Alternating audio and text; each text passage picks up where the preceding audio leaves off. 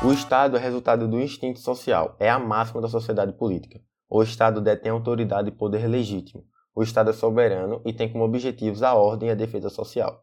O homem não pode se furtar ao Estado. O Estado é a organização político-jurídica de uma sociedade para realizar o bem público, com governo próprio e território determinado.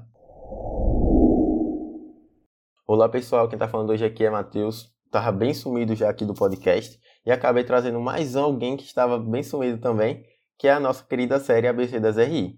O episódio de hoje será sobre o Estado-nação, como já deu para perceber pelo que eu falei lá no começo.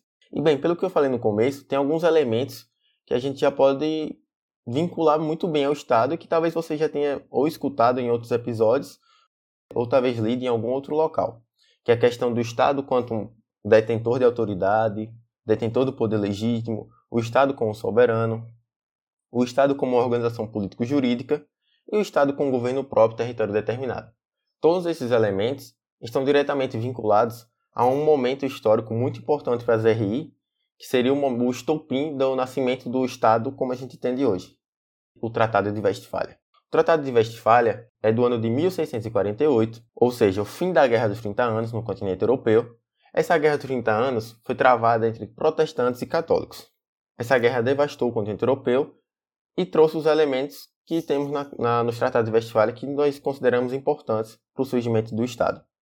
Entre esses elementos, nós temos o fim da influência religiosa dentro da administração pública desses, desses territórios. Temos também a adoção de exércitos nacionais, ou seja, a Guerra dos 30 Anos, como já disse, foi travada entre protestantes e católicos, ou seja, uma motivação religiosa, coisa que no Tratado de Westfália, com a exceção da religiosidade desses assuntos políticos, não ocorrerá mais no Estado, e também temos a questão da formação dos exércitos nacionais, porque na Guerra de 30 anos foi toda travada com mercenários.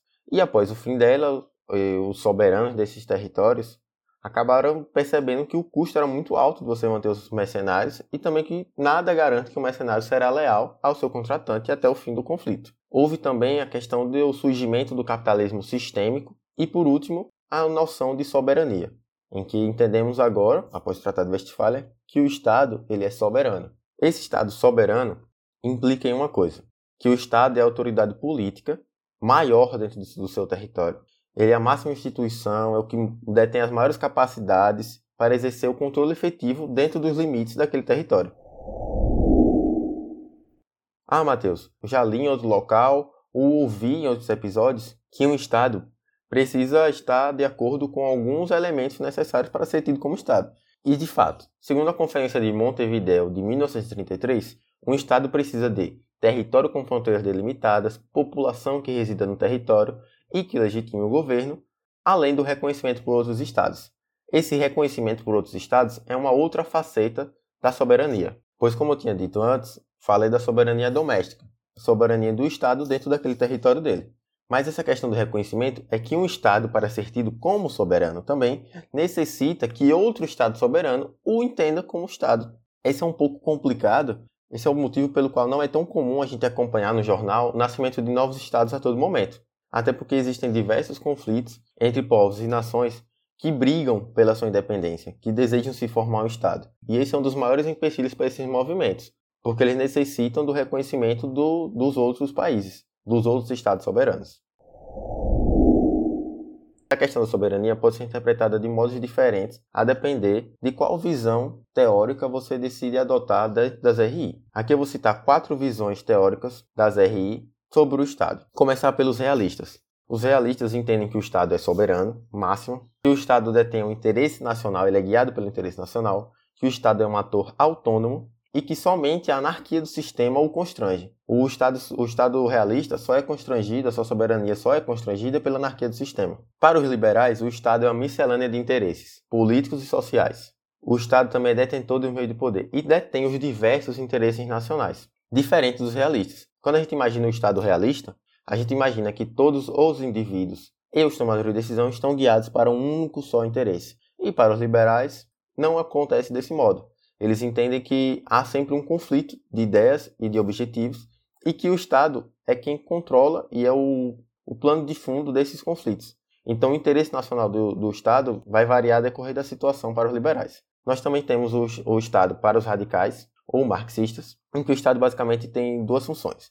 Uma, ele é instrumento da burguesia para a opressão do proletariado, ou ele é influenciado pela estrutura capitalista e pelas classes capitalistas, também para a opressão do proletariado. E temos, por último, o Estado para os construtivistas, em que o Estado é uma construção social identitária e tem sua identidade influenciada pelos interesses nacionais e pelas normas internacionais. Aqui percebemos que interesses nacionais são no plural, porque assim como os liberais, ele entende que o interesse nacional é fruto desse conflito de interesses de grupos ou de indivíduos.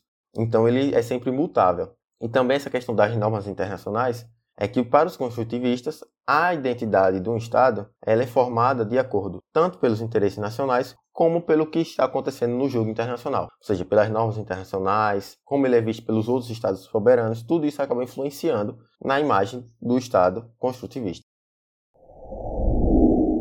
Para finalizar o episódio de hoje, só falta agora falar sobre a questão da nação. Afinal, eu comecei o episódio dizendo que o episódio é sobre o Estado-nação. E eu só falei até agora sobre o Estado. Mas quando a gente pensa no Estado-nação, é bem simples. O Estado acabou trazendo para si as prerrogativas da nação. E lembra quando a gente já falou de nação? Que a nação e o nacionalismo são todo o imaginário criado pelos indivíduos, que traz a sensação que nós temos laços comuns, tanto históricos como de costumes. Pois bem, o Estado abraçou e trouxe isso para ele. Então a gente acaba tendo uma noção de proximidade com o Estado como se ele fosse um indivíduo, o Estado quanto indivíduo. A gente acaba se prendendo muito à imagem do Estado como se ele fosse algo muito próximo nosso.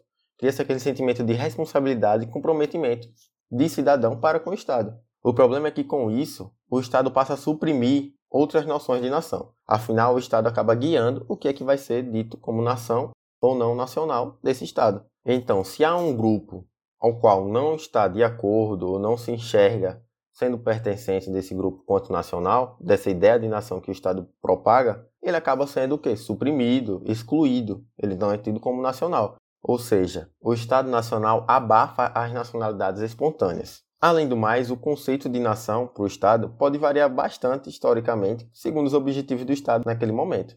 Para exemplificar essa situação, nós temos o exemplo do conflito entre Alemanha e França pela região da Alsácia, em que os franceses tinham a noção de que a nação seriam aqueles indivíduos que desejam conviver juntos. E por isso, os indivíduos da Alsácia que desejavam conviver na França motivaram a França a entrar no conflito. Segundo os alemães, a nação estaria ligada à questão da língua e dos costumes, o que motivaria os alemães a entrarem no conflito pela Alsácia, entendendo como região nacional. Então, pessoal, o episódio de hoje está ficando por aqui. Episódio bem curtinho. Espero que vocês tenham curtido. Qualquer dúvida, qualquer correção, pode mandar DM lá no, no Instagram, no Twitter, o que for, tá, pessoal? Obrigado por me escutar até aqui e até a próxima. Epa, epa, epa, já ia esquecendo de deixar minha indicação. Hoje eu vou deixar uma indicação, basicamente um livro que eu acho que todo mundo tem que ter em casa, pelo menos nem que seja em PDF, que é o Dicionário de Política de Norberto Bobbio. Acho extremamente necessário e pode ajudar bastante, principalmente os estudantes de RI ou quem é da área de sociologia ou área política, tá bom? Bons estudos, pessoal. Obrigado. Falou.